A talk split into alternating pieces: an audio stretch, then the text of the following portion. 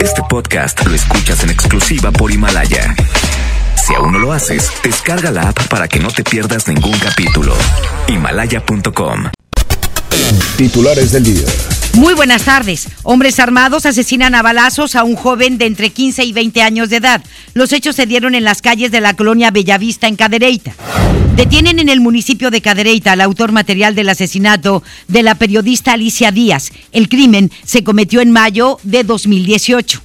En información local, asegura gobernador de Nuevo León Jaime Rodríguez que están colaborando en la investigación que se sigue en contra de Rodrigo Medina de la Cruz.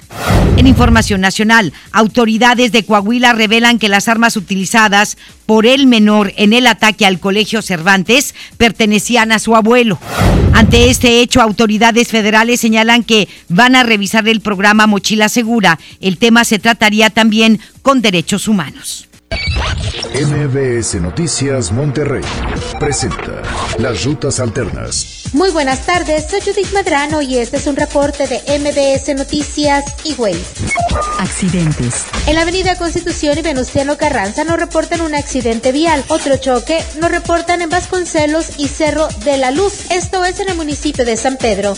Tráfico. En la avenida Hidalgo de Cerro de la Silla, la avenida Cuauhtémoc, el tráfico es lento. Clima. Temperatura actual 23 grados. Amigo automovilista, le invitamos a guardar la distancia con el vehículo que le antecede. Que tenga usted una extraordinaria tarde. MBS Noticias Monterrey presentó Las Rutas Alternas. MBS Noticias Monterrey con Leti Benavides. La información más relevante de la localidad, México y el mundo. Iniciamos. Muy buenas tardes, gracias por acompañarnos. Lunes ya 13 de enero, es un placer saludarle como todas las tardes a través de la mejor la 92.5. Estaremos con usted hasta las 3 de la tarde, una hora nada más, para darle la información más importante que ha ocurrido en Monterrey México y el mundo. Acompáñenos, por favor, le deseamos un extraordinario inicio de semana. Un joven de 15 años de edad fue asesinado por sujetos quienes le dispararon desde una motocicleta y un automóvil en movimiento. Esto ocurrió en Cadereyta. La ejecución se registró la noche de ayer sobre la avenida Río Bello, entre las calles Río Amur y Río Lena, en el cuarto sector de la colonia Bellavista, donde se encontraba el ahora occiso cuando los delincuentes abrieron fuego contra la víctima y luego huyeron del lugar. También arribaron hasta este sitio elementos de la policía quienes confirmaron la muerte de Daniel Humberto Hinojosa, de 15 años de edad, cuyo cuerpo fue trasladado al anfiteatro del Hospital Universitario. Un hombre se encuentra grave tras haber recibido varias heridas de bala, luego de que los delincuentes, delincuentes armados, trataran de ejecutarlo en la colonia industrial en Monterrey. El atentado se registró la noche de ayer en la casa ubicada en el cruce de las calles de Alanís Valdés y Luis Mora, a donde arribaron varios hombres a bordo de un automóvil, los cuales se acercaron al domicilio y luego de ser atendidos por la víctima, abrieron fuego en su contra. Al lugar arribaron elementos policíacos, quienes brindaron auxilio a Luis Rosas, de 22 años de edad, quien recibió al menos seis balazos y fue llevado al hospital universitario en calidad de delicado. Un hombre fue baleado al interior de un bar por un delincuente el cual tenía intenciones de ejecutarlo. Esto sucedió en Monterrey. Este hecho se registró minutos después de las 12 de la noche en un bar ubicado sobre el cruce de Garzazada y Avenida Paseo de las Villas en la colonia Villa Las Fuentes, en el que según información el agresor ingresó al establecimiento y se dirigió directamente contra la víctima para luego abrir fuego contra ella en varias ocasiones. Se dio a conocer que tras cometer el acto, el delincuente huyó del lugar a bordo de un automóvil en color azul, en el cual lo esperaban otros dos cómplices. Al lugar arribaron elementos de la Cruz Roja quienes trasladaron a la víctima a un hospital privado en el municipio de Guadalupe. El hallazgo del cuerpo de un hombre con un balazo en la cabeza generó la movilización policíaca en el municipio de Linares. El hallazgo se registró la mañana de ayer sobre las calles de Guillermo Prieto y Luis Tijerina, en la colonia Congregación La Petaca, a donde se trasladaron elementos de la policía, quienes acordonaron el área y comenzaron las investigaciones correspondientes. El ahora occiso fue identificado por los vecinos del lugar como Luis, de 40 años de edad, y dieron a conocer que su esposa falleció hace una semana, por lo que no se descartó que en un momento de depresión este hombre se haya quitado la vida. Hasta el momento se continúan realizando las investigaciones correspondientes para deslindar responsabilidades, pues para afirmar si se trató de un suicidio o de un asesinato.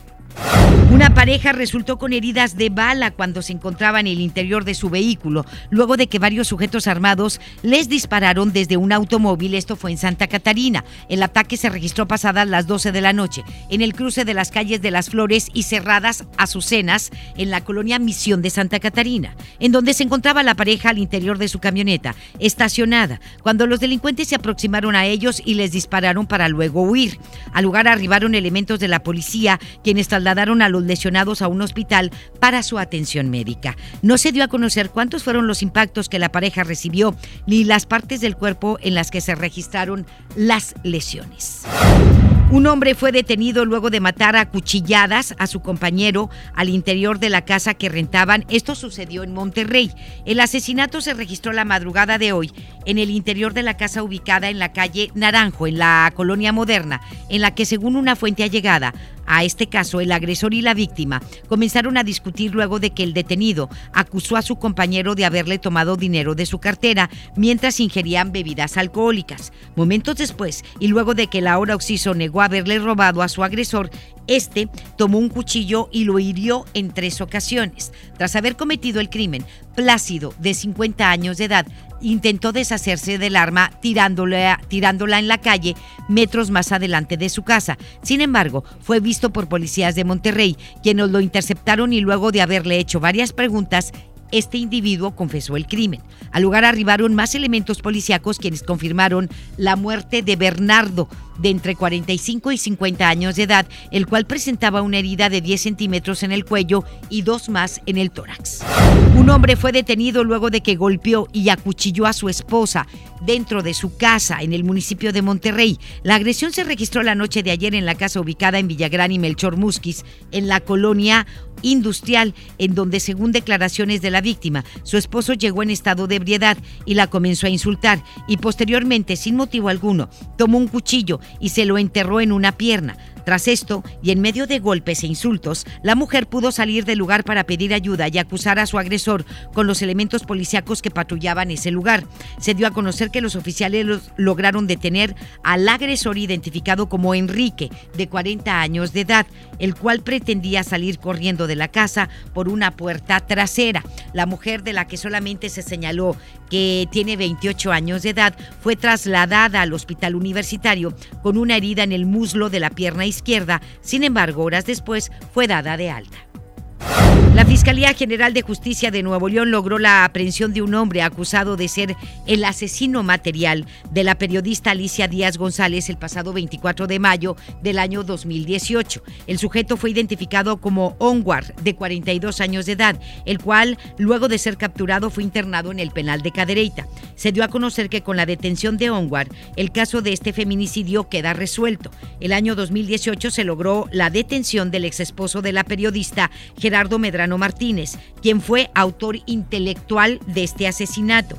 Además, ya se había realizado la captura de Alfredo, de 27 años, quien fue también cómplice en este caso, al ser la persona encargada de haber rentado el automóvil donde el homicida llegó y escapó luego de cometer el feminicidio. Ya se detuvo en el 2018 a Gerardo Medrano Martínez, ya está detenido, está encarcelado el ex esposo de la periodista Alicia Díaz González ya detuvieron a uno de los cómplices y ahora detienen al autor material, Onwar, así se llama, de 42 años de edad. Un hombre perdió la vida luego de que aparentemente sufrió un infarto mientras cruzaba un puente. Esto fue en la colonia Valleverde, en Monterrey. El hecho se registró la mañana de hoy sobre un puente peatonal, sobre un arroyo ubicado sobre la calle Pingüino, en donde luego de haber encontrado el cuerpo del hombre, vecinos del lugar dieron aviso a las autoridades. Al lugar arribaron elementos de la Cruz Roja, quienes confirmaron la muerte de la víctima, de la cual se señaló que era un hombre de unos 50 años de edad. Varios sujetos armados llevaron a cabo un robo de efectivo al interior del Palacio Municipal de El Carmen, Nuevo León, el cual corresponde a lo recaudado por concepto de predial durante los últimos días. Se dio a conocer que los delincuentes sacaron la caja fuerte de la tesorería del municipio la cual pudo ser abierta por los asaltantes y la abandonaron en las escaleras del inmueble. Hasta el momento, elementos de la Fiscalía General de Justicia del Estado se encuentran realizando las investigaciones correspondientes. Esperemos que haya cámaras en el Palacio Municipal de El Carmen. Obvio, trascendió que en el lugar desapareció una policía auxiliar identificada como Claudia Grimaldo Ortega, la cual sigue sin ser localizada. No sabemos si esta mujer policía fue secuestrada por los ladrones o si tiene algo que ver con ellos. Sí, todavía no se especifica, pero pues esperemos que haya cámaras de seguridad y que estén funcionando, porque es increíble que la tesorería de un, de un municipio no tenga cámaras de seguridad y se puedan robar de esa manera la caja fuerte. Tal y como se lo dimos a conocer el pasado viernes, autoridades del gobierno del estado presentaron durante este fin de semana en San Diego, California, las estrategias de seguridad implementadas en los centros penitenciarios. Durante un encuentro con autoridades penitenciarias internacionales, el secretario general de gobierno Manuel González presentó la estrategia que permitió el cierre del penal del Topo Chico Agregó que no fue necesario construir un centro de readaptación para lograr la despresurización del penal. Y bueno, pues hablando del secretario general de gobierno, Manuel González, señaló que van a certificar los centros penitenciarios de Nuevo León. Es Giselle Cantú quien tiene todos los detalles. Adelante, mi querida Giselle, muy buenas tardes.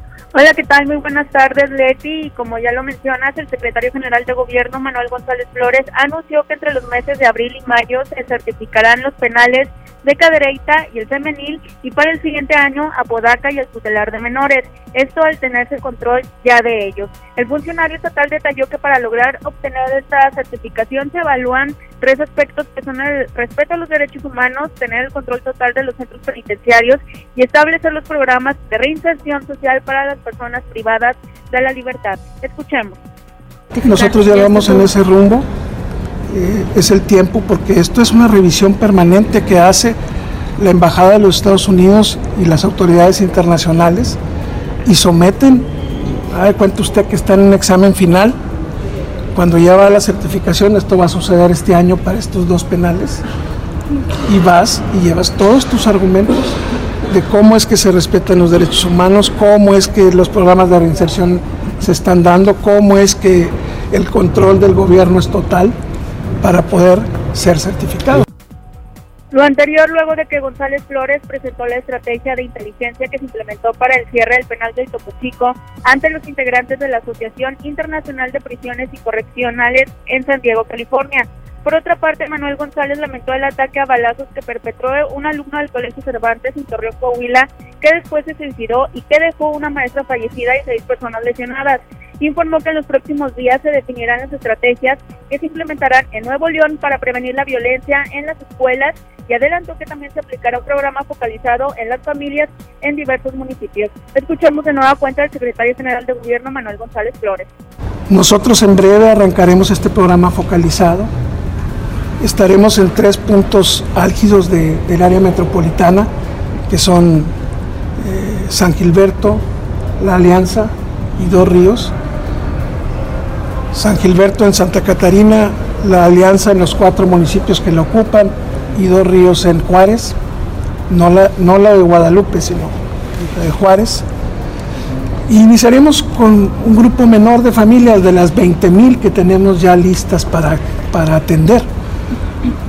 Andaremos en tres grupos, estará participando la Universidad Autónoma de Nuevo León, el gobierno del Estado y la Universidad de Stanford. Pero ese es uno de los pasos a seguir en todo esto. Lo principal es cambiar la actitud. Además aseguró que se emprenderán acciones para reducir el número de homicidios, pues en lo que va del mes se han registrado 29, de los cuales señaló que solo 8 son del fuero común y el resto están relacionados con la delincuencia organizada. Esta es la información, muy buenas tardes. Muchísimas gracias mi querida Giselle, que tengas muy buenas tardes. buenas tardes. Estás escuchando a Leti Benavides en MBS Noticias. Nuestra compañera Judith Medrano tuvo la oportunidad de realizar un sondeo con derechohabientes del Seguro Popular y nos enlazamos con ella para que nos dé más detalles porque siguen las quejas siguen las dudas, siguen las inconsistencias por parte del gobierno federal y vamos a ver cómo les está yendo a las personas que eh, tenían la póliza del Seguro Popular y que ahora pretenden consultar en el nuevo servicio médico del gobierno federal que se llama INSABI. Adelante, mi querida Judith, cuéntanos, por favor, buenas tardes. Gracias, Leti. Buenas tardes. Pese a los anuncios realizados, aún existe desinformación respecto a la cancelación del Seguro Popular y la entrada en vigor del programa del Instituto Nacional para el Bienestar. Usuarios quienes acuden a atenderse al hospital universitario mencionaron que pese a esa situación, sí se les ha atendido y no se les ha cobrado para que sus familiares reciban atención médica en distintas especialidades. Leti, el día de hoy tuvimos la oportunidad de platicar con algunos de ellos. ¿Qué te parece si escuchamos lo que nos dijeron? A los pacientes igual. ¿De, qué se está atendiendo aquí en el hospital? A mi mamá. A mi mamá la estamos atendiendo de, de su corazón. Pero ya ahorita ya, ya está bien, ya la atendieron muy bien. Los doctores, las enfermeras, todos muy amables. No. ¿Que se va a ir a Bueno, por lo del Seguro Popular no nos están cobrando ahorita nada, pero no sabemos. ¿Les han explicado que ya no existe y ahora se llama de otra manera? No, no nos han dicho. Ajá. ¿Han pagado o les han cobrado por algún servicio? No. No, hasta ahorita no. ¿Los doctores les han explicado eso, que ya no existe el seguro? No, no nos han dicho. Ajá. Muy bien. Eh, ¿De qué se está atendiendo? Mi hija de embarazo. No, ahorita todavía no. Ajá. ¿Le han explicado que ya no existe el seguro popular? Pues he oído, pero no me... ¿verdad? Hasta ahorita he estado viendo.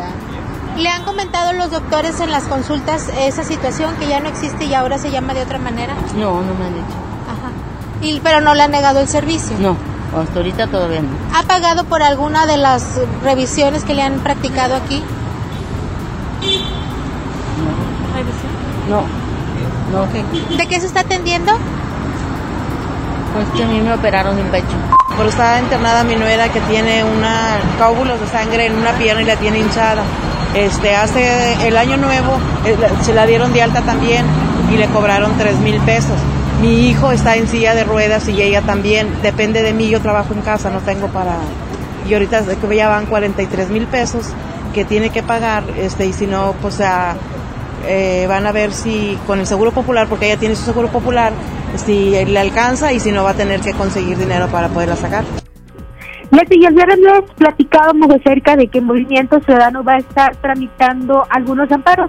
El día de hoy Agustín Basabe, quien es el dirigente estatal de este organismo político, comentó que ya tiene por lo menos cuatro amparos que ya se les eh, admitió y que bueno pues confían en que puedan ser ganados para que la gente pueda ser aceptada. Estos Leti se van a tramitar o hasta hasta el momento en los estados de Coahuila, Tamaulipas, Nuevo León y Puebla. Pero ¿qué te parece si escuchamos lo que el día de hoy mencionó Agustín Basabe, líder de Movimiento Ciudadano aquí en la ciudad?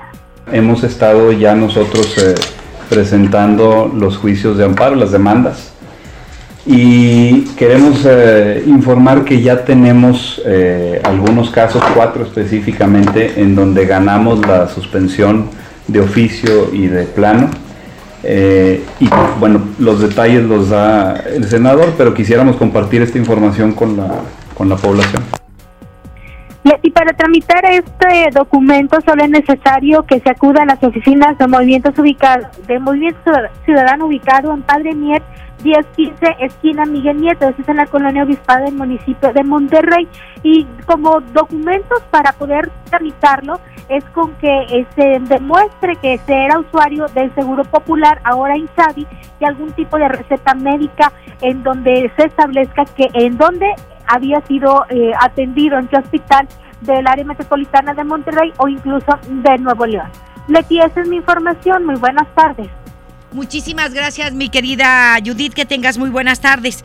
Y hablando también justamente del INSABI, el secretario de Salud Manuel de la O habló al respecto y es Giselle Cantú quien lo entrevistó y tiene la siguiente información. Regresamos contigo, Giselle. Adelante. Así es, Leti, la Secretaría de Salud del Estado confirmó que se seguirá brindando atención médica gratuita a los ciudadanos afiliados al desaparecido Seguro Popular, ahora Instituto de Salud para el Bienestar INSABI. En rueda de prensa, el titular de la dependencia estatal Manuel de la Oca Vasos detalló que en Nuevo León hay 1.196.000 personas afiliadas al Extinto Seguro Popular quienes tienen asegurada la atención médica. Añadió que de acuerdo a la Ley General de Salud, la atención es gratuita en los niveles 1 y 2 y en el caso del nivel 3 que implica padecimientos más complejos y que no estén dentro del catálogo de enfermedades catastróficas, los pacientes tendrán que pagar una cuota de recuperación a partir de un estudio socioeconómico y quienes no puedan cubrirlo no se les cobrará nada. Escuchemos lo que nos comentó al respecto. La trabajadora social hará el estudio y en base a eso eh, ya será la cuota de recuperación. En el tercer nivel de atención, que en padecimientos que no estén cubiertos por eh, gastos catastróficos. En el primero y segundo nivel, vacunas, todas las atenciones que reciban serán totalmente gratuitas. En este sentido, de la OCA Vasos dijo que se firmará un convenio de adhesión con el INSABI, anteriormente firmado con el Seguro Popular, con el cual existía un recurso destinado a gastos de administración y ahora pasará a la Secretaría de Salud, que consiste en aproximadamente 70 millones de pesos, con los cuales eh, se contratará alrededor de 400 médicos y con ello fortalecer los centros de salud. De la OCA Vasos dijo que Nuevo León no participará en la federalización de los servicios médicos, es decir, que no cederán al gobierno Andrés Manuel López Obrador su administración, pero sí se sumarán al acuerdo. Respecto a lo ocurrido en Torreón, Coahuila, Manuel de la Oca Vasos indicó que seis especialistas de la Dirección de Salud Mental y Adicciones de Nuevo León brindarán apoyo emocional a alumnos, docentes y padres de familia del Colegio Cervantes, pues cabe recordar que en el 2017 se registró un caso similar en el Colegio Americano del Noreste. Les esta la información, muy buenas tardes. Muchísimas gracias, gracias Giselle, buenas tardes. Y autoridades del gobierno del estado confirmaron que el desmonte en el ah, potrero, en el interior de la Huasteca, en el Parque Nacional Cumbres, obedece a una subdivisión de terrenos ejidatarios, sin embargo, esto se realizó sin permiso, por lo que debe haber una sanción es lo que dicen las autoridades del gobierno del estado. Lo anterior lo dio a conocer Manuel Vitar, secretario de Desarrollo Sustentable, quien también dijo que aún y cuando los ejidatarios sean dueños, deben pedir autorización para realizar este tipo de trabajos, porque es un área natural protegida. Con el fin de facilitar la movilidad de los vecinos de la colonia Cerro de la Campana, el gobierno de Monterrey inició hoy la construcción de unas escalinatas sobre el Sendero de los Reyes y el Camino al Mirador en lo alto de la zona. El alcalde Adrián de la Garza arrancó esta obra en la que se van a invertir cerca de 3 millones de pesos y que va a beneficiar de manera directa a poco más de 300 personas. El proyecto contará con toda su extensión en ambos lados con barandales metálicos y se van a instalar 14 luminarias en esas escalinatas. La alcaldesa de Guadalupe, Cristina Díaz Salazar, refrendó su compromiso de fomentar el deporte en niños jóvenes y adultos. Esto con la finalidad de consolidar al municipio como tierra de campeones. Díaz Salazar dijo que desde que inició su administración se han realizado trabajos que garantizan el apoyo a los atletas de Guadalupe con la finalidad de que cuenten con la infraestructura y equipo adecuado para sus actividades. Esto propicia el deporte, no solamente tener un cuerpo sano y estar en activo, sino también una mente sana y nos ayuda a disminuir la violencia en las familias. Hoy lo que le apostamos es a la unión de la familia, esa unión que permite en el amor crecer juntos y que haya una convivencia armoniosa. Creo que vale la pena apostarle siempre al deporte. Hoy nos sentimos muy orgullosos de Guadalupe. En otro tema, pero también del municipio de Guadalupe, el secretario de Finanzas Alejandro Espinosa dio a conocer que hasta el momento han recaudado más de 41 millones de pesos por concepto de impuesto predial.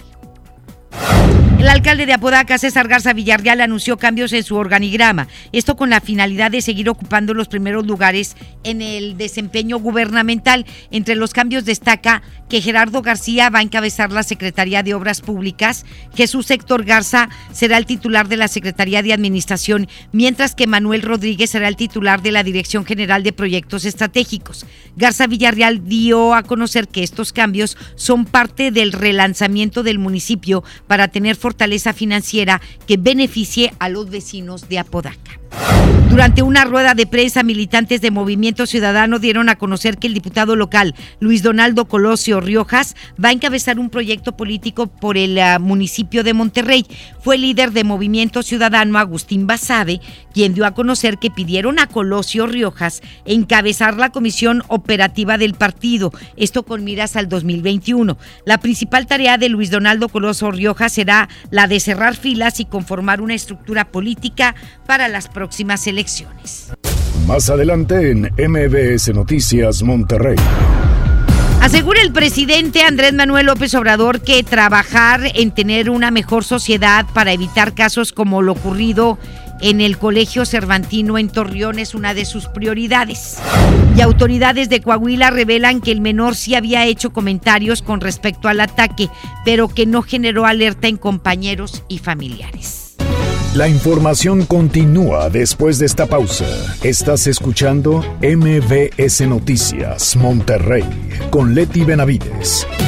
Si uno de tus propósitos de año nuevo es comenzar una vida libre de adicciones, en la línea de la vida te apoyamos. Busca línea de guion bajo la vida en Twitter. La línea de la vida MX en Facebook. Con adic.salud en Instagram. O llama al 800-911-2000. Y si quieres ayudar a alguien con problemas de adicción, te, escuchamos. Juntos por la paz. Estrategia Nacional para la Prevención de Adicciones. Gobierno de México. Tu futuro personal es tu mayor proyecto en la vida. Hazlo realidad con nosotros. Ven y conócenos. Estudia la preparatoria, universidad o posgrado en el CEU. Porque prepararte no solo es estudiar. Ven y vive tus mejores años de estudiante. Vive la experiencia. Vive el CEU. ¿Qué le pasa, gatita? No sé qué es lo que quiere. Pagar el impuesto predial.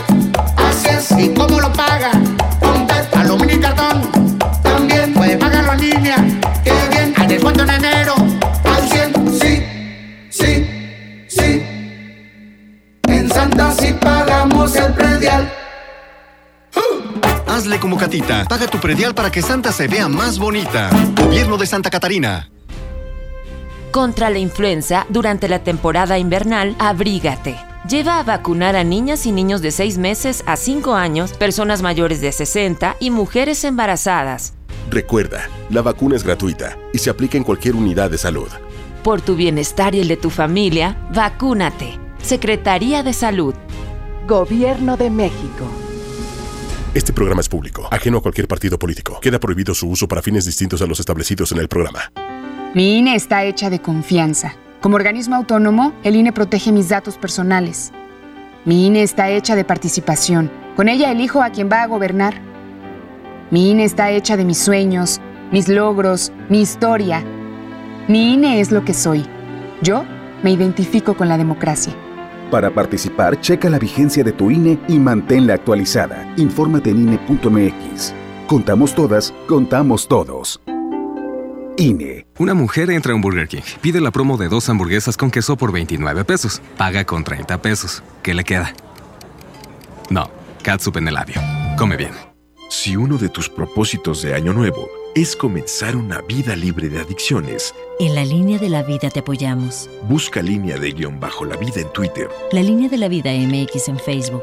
Con adic.salud en Instagram. O llama al 800-911-2000. Y si quieres ayudar a alguien con problemas de adicción, te, te escuchamos. Juntos por la paz. Estrategia Nacional para la Prevención de Adicciones. Gobierno de México. Hola. ¿Algo más? Y me das 500 mensajes y llamadas ilimitadas para hablar a la misma.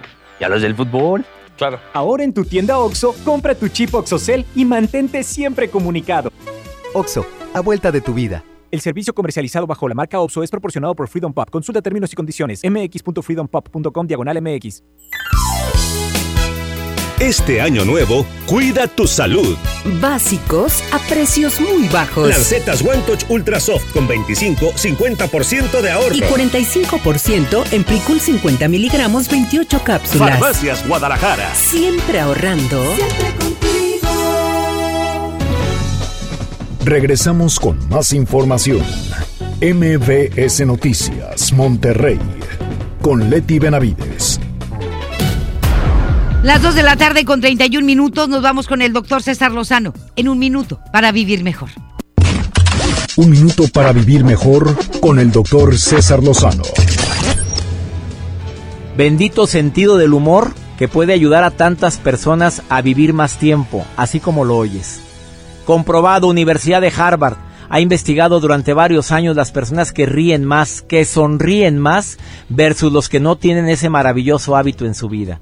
Y se ha demostrado que las personas que ríen y sonríen secretan mayor cantidad de endorfinas, que son las hormonas de la felicidad que pueden ayudarte a secretar también la dopamina y otro tipo de sustancias que ayudan al buen funcionamiento de tu aparato inmunológico de defensa.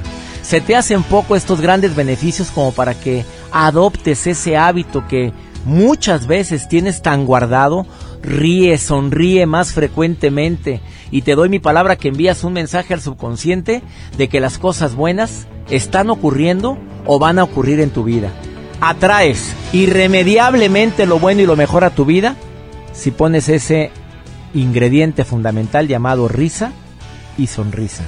Ánimo, hasta la próxima. En Información Nacional.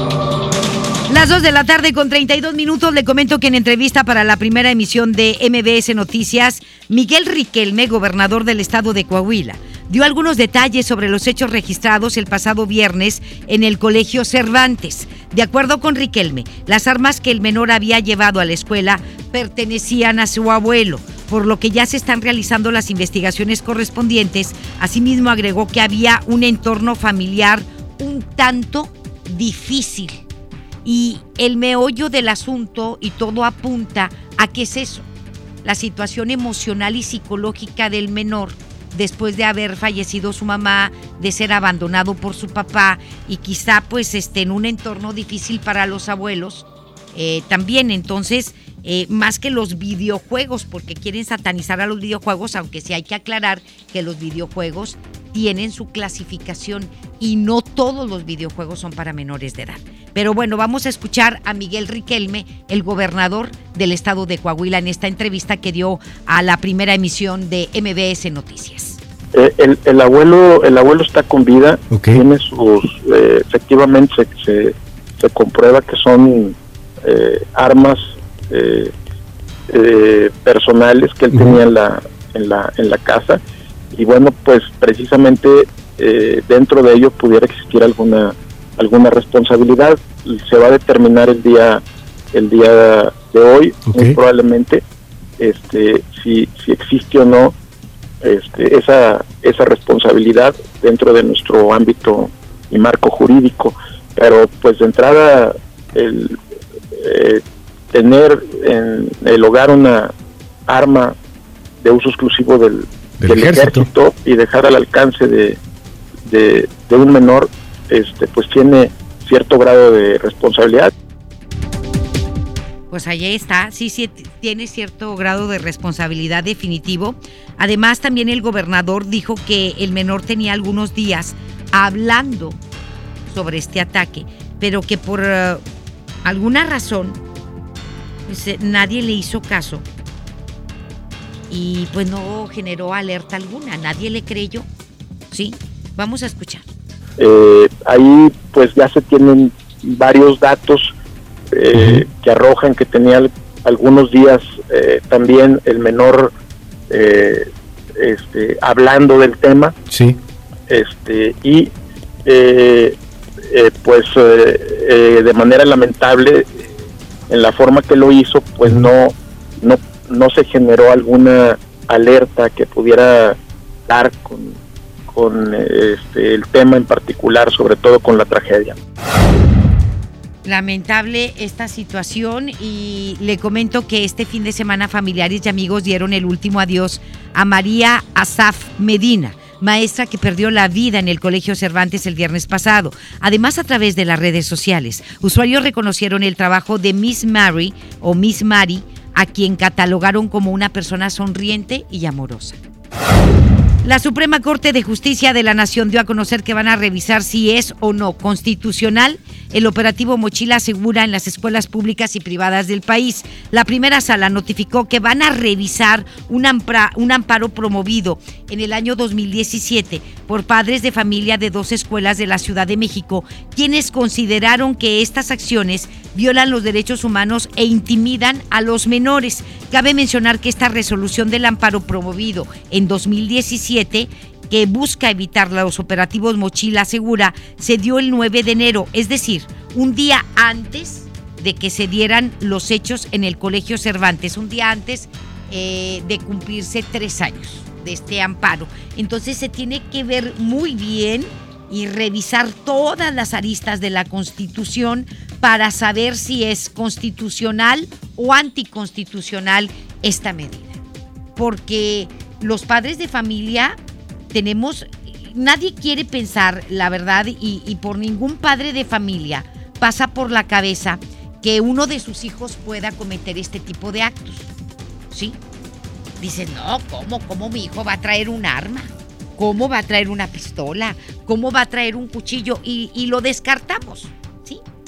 Lo descartamos y eso nos, nos lleva a pensar que no va a ocurrir y nos lleva a, que no invadan la privacidad de los chicos en las escuelas primarias y secundarias.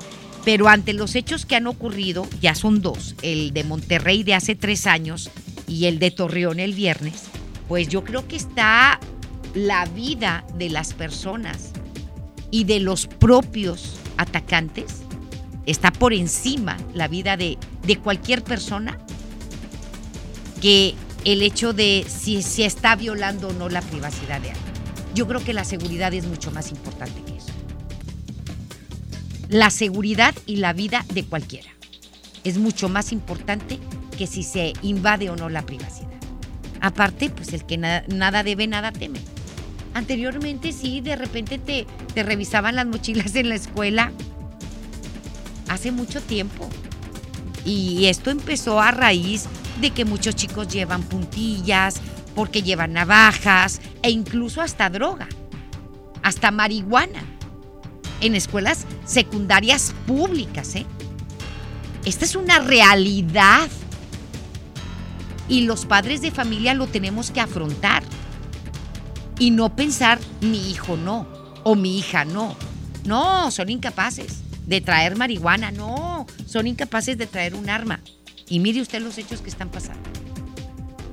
Pero lo más importante de todo esto, y de acuerdo a los psicólogos, a las psicólogas, hemos tenido oportunidad de charlar con muchos de ellos y de ellas, lo más importante es la comunicación con los hijos.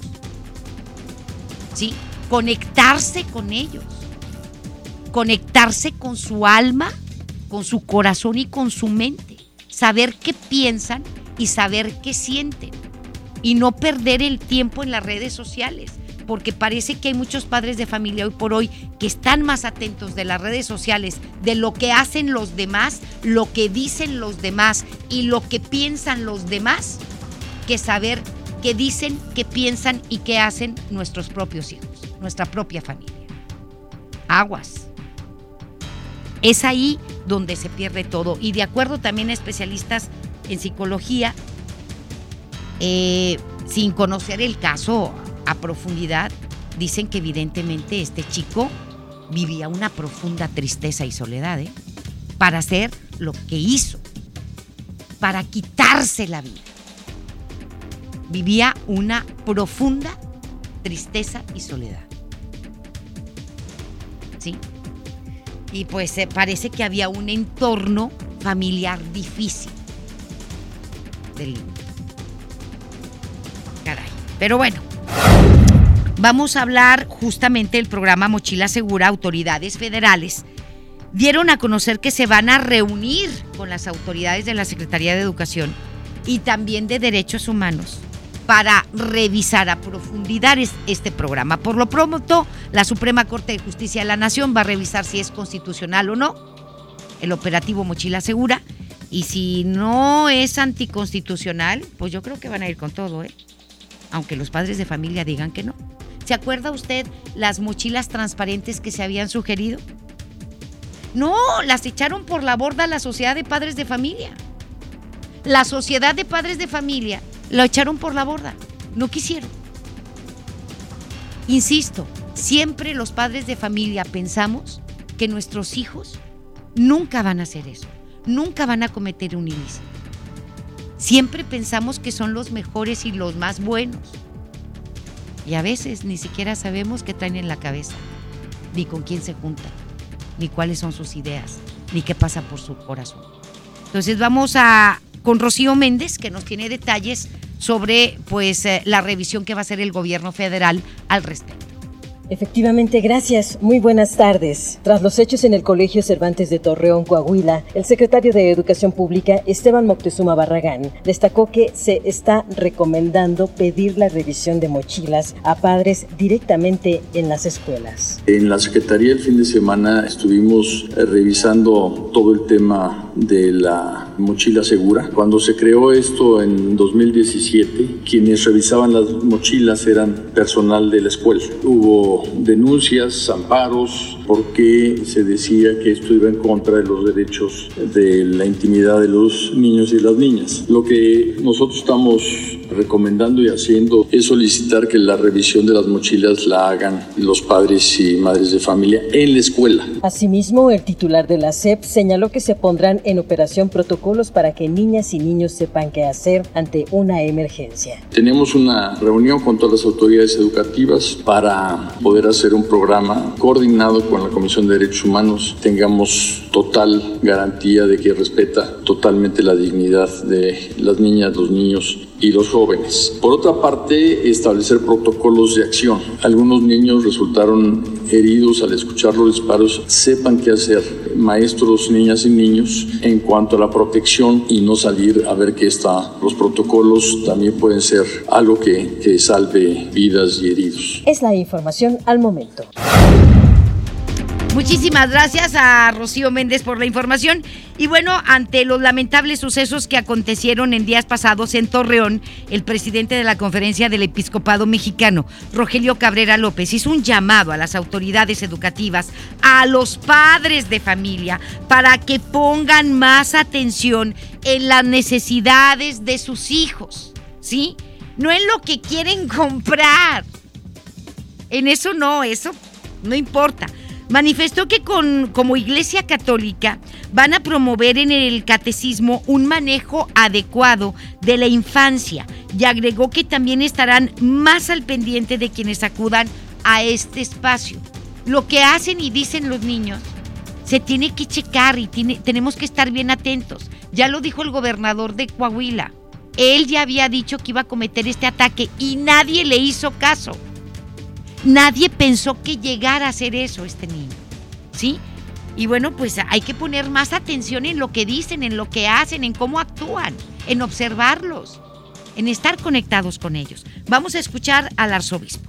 El lamentable incidente acontecido en días pasados en un colegio de la ciudad de Torreón ha revivido especialmente en la memoria de los regiomontanos el dolor y la impotencia resurgiendo cuestionamientos que hacen ver la necesidad de redoblar los esfuerzos en el acompañamiento cercano a los más pequeños. Cada día se hace más urgente el que los padres de familia o los tutores o responsables de ellos se den la oportunidad de dialogar y acompañar a los menores. No debemos permitir que crezcan solos a merced de desconocidos o bajo la guía, entre comillas, de las modernas tecnologías. Ahí está. Y hoy 13 de enero se conmemora el Día Mundial de la Lucha contra la Depresión, que en la actualidad afecta a más de 300 millones de personas en el mundo. La depresión no es lo mismo que la tristeza, sino que es un trastorno mental que causa incapacidad de experimentar placer, consume la energía física y dificulta la capacidad para concentrarse. Las personas con depresión no disfrutan de las actividades que antes les resultaban placenteras. En México, casi 6 millones de niños y adolescentes, fíjese usted, 6 eh, millones de niños y adolescentes en nuestro país, entre 12 y 22 años de edad, sufren de depresión Otra población vulnerable son los adultos mayores de más de 65 años, que debido a la falta de empleo, del cambio de vida o de la pérdida de la pareja, tienen una sensación de desesperanza. La depresión es un trastorno mental que se tiene que atender y es la enfermedad del siglo XX. 21. Ya estamos en el 21. Y el presidente de la República, Andrés Manuel López Obrador, hizo un llamado a los habitantes de Bavispe, Sonora, a construir un monumento en memoria de las víctimas mortales de la familia Levarón. En dicho lugar, el mandatario se comprometió también a brindar información respetando el debido proceso que podamos hacer como un monumento aquí donde sucedieron estos hechos lamentables y dolorosos en reconocimiento, en memoria de las víctimas, de las mujeres y de los niños. Tercero, que le hagamos también un reconocimiento especial a los que desde los primeros momentos, a pesar del peligro, decidieron ir al rescate de las víctimas, familiares y también, por ejemplo, el doctor de Bavispe. En dicho lugar, este, pues eh, cabe mencionar que integrantes de la familia Levarón acudieron al punto donde fue atacada la camioneta, donde viajaban sus nietos y su hija Ronita Miller, mismos que fueron asesinados, como usted lo sabe, el pasado 4 de noviembre. Adrián Levarón levantó las cenizas del lugar y pidió con lágrimas justicia por esta masacre. Eh, yo le ofrezco a México las cenizas donde fue calcinada mi hija. Mm, que se vayan al aire, que se vayan a todo México, para que reclamen todo mexicano esta masacre. Aquí acribillaron a mi hija, acribillaron a cuatro de mis nietos con decenas, al menos arriba de 15 sicarios o no sé ni cómo se llaman. Pero duele mucho y en nombre de esta masacre yo quiero que, que México me acompañe a reclamar, reclamar como dice Julián nuestros espacios. En otra información le digo que la Secretaría de Comunicaciones y Transportes detectó una serie de malos manejos en el otorgamiento de certificados médicos necesarios para conductores de tráileres, aviones, trenes y barcos. Estos exámenes permiten demostrar que los conductores están aptos tanto física como psicológicamente para realizar su trabajo. La venta de estos certificados para evitar cualquier tipo de examen había sido otorgada por 218 clínicas relacionadas con la Secretaría de Comunicaciones y Transportes. Lo anterior representa la fuga de recursos y sobre todo la seguridad de los usuarios del transporte terrestre y aéreo. Oye, qué miedo. 218 clínicas. ¿Y esto cuándo fue? ¿Y por qué no dan los nombres? Espero que no se quede así porque a mí eso es lo que me, causa cierta muina y cierto escosor y me sale hasta urticaria que nada más avienten o le peguen al avispero y luego quitan la mano. Y luego ya no sabemos nada, ya nadie dijo nada, ya todo se calmó, ya todo se cayó y no dan la información completa. ¿Sí? Que nos digan cuáles son las clínicas, en dónde están esas clínicas, cuánto se cobraba por esos exámenes falsificados médicos y durante cuánto tiempo se hizo y a quién beneficiaron, porque esto no fue de gratis. El riesgo, claro, el riesgo para, imagínate, para los que viajan en avión, para los que viajan en autobús foráneo, para los mismos traileros, ¿sí? Por favor, que nos digan, porque siempre es lo mismo, nada más le golpean el avispero y, ya no sabemos nada. Y, y, nadie es culpable y no se detiene a nadie y no pasa nada. Quedamos en las mismas, ¿verdad? ¿Para qué? Pero bueno, nos vamos con más información cuando son las 2 de la tarde con 50 minutos. Este fin de semana a través de redes sociales se viralizó un video en el cual un hombre acusó a la cajera de un banco de haber dado información sobre un retiro en efectivo que había realizado. El afectado asegura que una de las cajeras se tardó cinco minutos en entregarle 76 mil pesos en efectivo tiempo en el cual había dado información a dos asaltantes quienes le pidieron exactamente la cantidad que acababa de retirar. La muchachita la cajera de este banco fue más que obvia y los ladrones o el ladrón afuera con pistola en mano le pidió la cantidad que él había sacado, 76 mil pesos. Cabe mencionar que según las primeras investigaciones, por parte de la Fiscalía General de Veracruz, esto fue en Boca del Río Veracruz, señalan que uno de los presuntos asaltantes eh, ya está confirmado, es el hermano, es hermano de la cajera, los dos en el bote. Pero fíjese usted lo importante que es poner atención a todos los detalles. El señor puso atención a todos los detalles, puso atención a que la ca- cajera se tardó cinco minutos, eso lo hizo sospechar, y puso mucha atención cuando le pidieron los 76 mil pesos. Por eso él regresa al banco, a la sucursal, y le dice a la cajera, tú estás coludida, ¿cómo sabían ellos? ¿Y por qué te tardaste cinco minutos? ¿Por qué te separaste de la caja? ¿Por qué te fuiste? Y el señor dijo, te vas a acordar de mí. Y el señor fue y interpuso e interpuso la denuncia ante la agencia del Ministerio Público en contra de la cajera. Y salió todo el peine. Y es cierto, en el teléfono celular estaba la comunicación con el hermano. El ladrón, el que estaba esperando afuera con una pistola, es hermano de la cajera. Y se la van a pasar un buen rato en el bote. Y ahorita, pues aquí la fiscalía pues yo, tiene, yo creo que tiene que revisar a todos los que les han robado afuera de los bancos. Yo no sé por qué no les piden el teléfono celular. Aquí nunca hemos sabido nada. Nada de nada. Nunca supimos quién fue, ni si están coludidos los empleados bancarios, si no están coludidos. No sabemos nada de nada.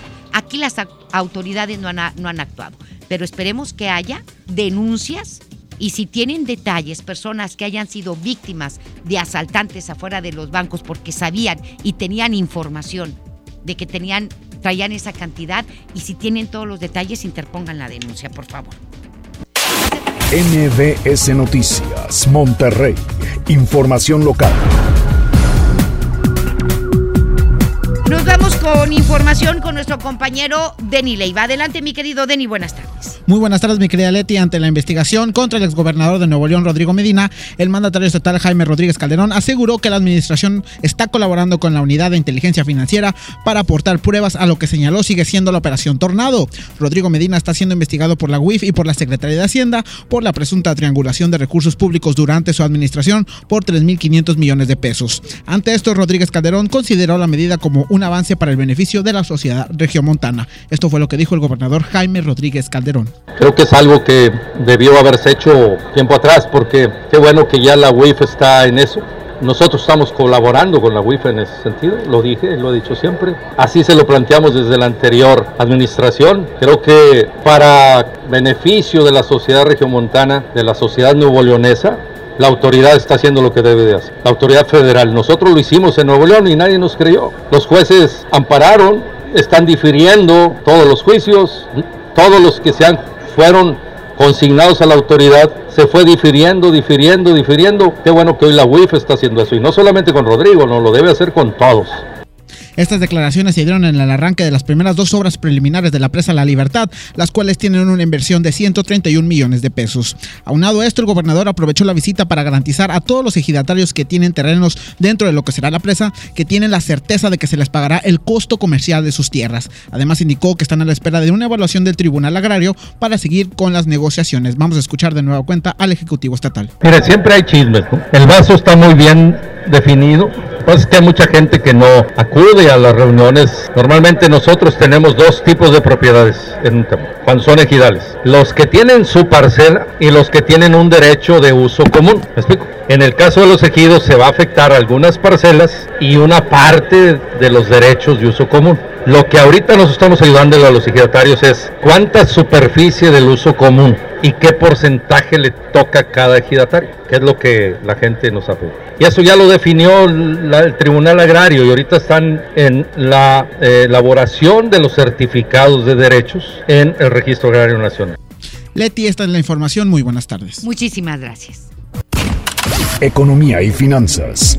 Le digo que de acuerdo a datos del Seguro Social, señalan que en el año 2019 se crearon en el país 324.077 empleos formales, mientras que en el 2018 fueron 660.910 empleos. Esto significa que el año pasado se registró una baja del 48% en la creación del empleo formal durante el primer año de administración de Andrés Manuel López Obrador.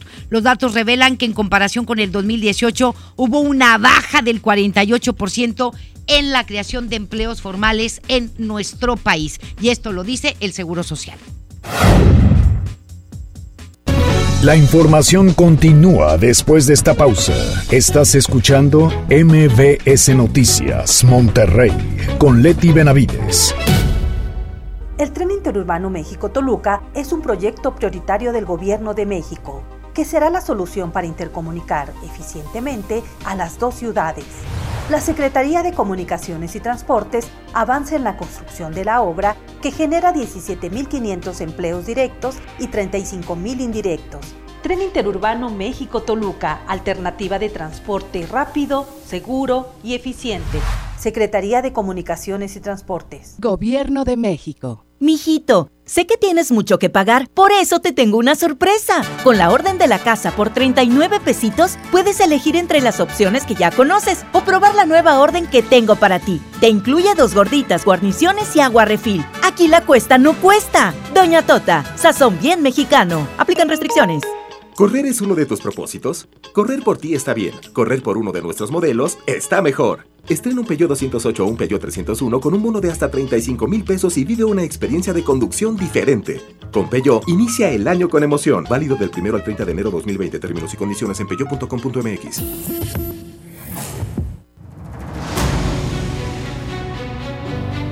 Con esfuerzo y trabajo honrado, crecemos todos. Con respeto y honestidad, vivimos en armonía. Con leyes justas que incluyan a todos, lograremos un México próspero. Sexagésima cuarta legislatura. Así, refrendamos nuestro compromiso de servir. Senado de la República. Cercanía y resultados. En Soriana Hiper y Super llegaron las re rebajas. Zucaritas de Kellogg's de 710 gramos lleva 2 por 88 pesos. Y yogurts bebibles o licuados Danone de 220 gramos compra 3 y lleva gratis el cuarto. En Soriana Hiper y Super, ahorro a mi gusto. Hasta enero 13, aplican restricciones. La transformación del Poder Judicial de la Federación va en serio. Cero tolerancia a la corrupción y medidas concretas contra el nepotismo. Hoy se ratifica a jueces y juezas que demuestren capacidad y honestidad. En favor de la paridad de género, por primera vez se celebraron concursos exclusivos para juezas y magistradas. Avanzamos en el respeto a los derechos humanos de todas y de todos, sin importar condición o circunstancias. Trabajamos por un Poder Judicial más sensible y cercano a la gente. Consejo de la Judicatura Federal. El poder de la justicia. Mientras pensaba cómo hacerme un tiempito libre para hacer alguna actividad a favor del medio ambiente, miré la botella de agua Ciel que estaba tomando y me di cuenta que ya estaba haciendo algo. Elige Ciel, la botella que no trae plástico nuevo al mundo. Súmate a unmundosinresiduos.com. Hidrátate diariamente. Apliquen presentaciones personales y 5 litros. Qué buen desayuno, un andati con una concha, la mejor manera de iniciar el día. Y luego a trabajar a la oficina. En Oxo ya la armaste. Ven y llévate café andati americano o capuchino mediano, variedad de sabores y más 10 pesos, llévate una concha rellena de chocolate abuelita o lechera. Oxo, a la vuelta de tu vida. Válido el 22 de enero. Consulta productos participantes en tiendas. Las mejores promociones están en Coppel. Aprovecha hasta 20% de descuento en lavadoras de las mejores marcas como Mave, Whirlpool, Daewoo, Samsung y LG. Aprovecha que los clientes puntuales pagan en 30 y 36 meses con su tarjeta Coppel. Mejora tu vida. Coppel.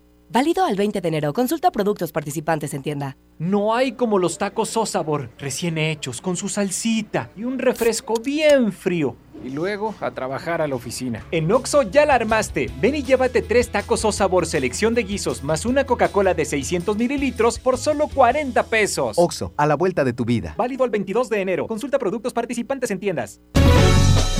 Regresamos con más información. MBS Noticias, Monterrey, con Leti Benavides. Muchísimas gracias a Toño Nelly. Eh, por favor, escúchelo de 4 a 5 de la tarde. Ahí se lo debemos para mañana. Pero de 4 a 5 de la tarde en el show del fútbol, usted lo puede escuchar con todos sus comentarios y sus análisis. Muchísimas gracias por su atención y que tenga excelente semana. Esto fue MBS Noticias Monterrey con Leti Benavides. Los esperamos en la próxima emisión o antes, si la noticia lo requiere. Si no puedes guardar un secreto, entonces Oaxaca es para ti. Bienvenidos los indiscretos del mundo. Bienvenidos los que documentan cada detalle, hasta lo que comen. ¿Eso se come? Bienvenidos los que se dan el lujo de compartir sus experiencias en una de las ciudades más ricas de México, porque son responsables de que el mundo hable de nosotros, de nuestra gastronomía, la calidad y lujo de nuestros hoteles y de los secretos que encierra la ciudad de Oaxaca. Oye, ¿te digo un secreto? Ven a Oaxaca. Preguntar es tu derecho. Tengo miedo de que mi hija no llegue. ¿Qué se está haciendo para cuidar su regreso? Pregunta a los encargados de seguridad, que para eso están. Algo no me cuadra. ¿Cuánto se gastó para construir la carretera? Pregunta a las autoridades de transporte. Ellos deben saber. Yo quisiera saber si tendrán los medicamentos en la clínica que me toca. Pregunta al sector salud. Ellos tienen esa información. Usa la plataforma de transparencia. Te deben responder. El INAI defiende tu derecho a preguntar. El que pregunta no se equivoca. Este podcast lo escuchas en exclusiva por Himalaya. Si aún no lo haces, descarga la app para que no te pierdas ningún capítulo. Himalaya.com